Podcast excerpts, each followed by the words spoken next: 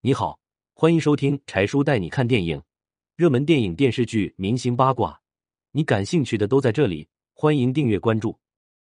水军一抛弃瘫痪妻子，女儿苦苦哀求，他却说：“等你长大就懂了。”水军一妻子意外瘫痪，他果断离婚，女儿苦苦哀求，也被他置之不理。女儿说他自私，水军义却说女儿长大以后就懂了。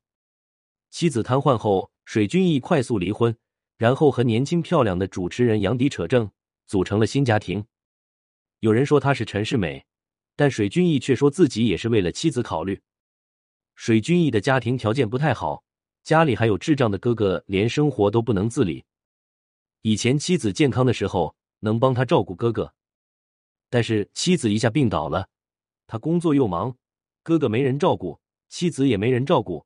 为了不拖累妻子，他只能忍痛离婚，不让妻子承受太多的压力。如果离婚，起码两个家庭都不会雪上加霜。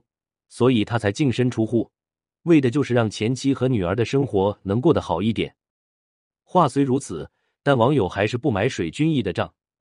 这件事发生以后，水军义的事业和声誉都受到了很大的影响，逐渐在公众面前消失了。水军义这样的说法，你认同吗？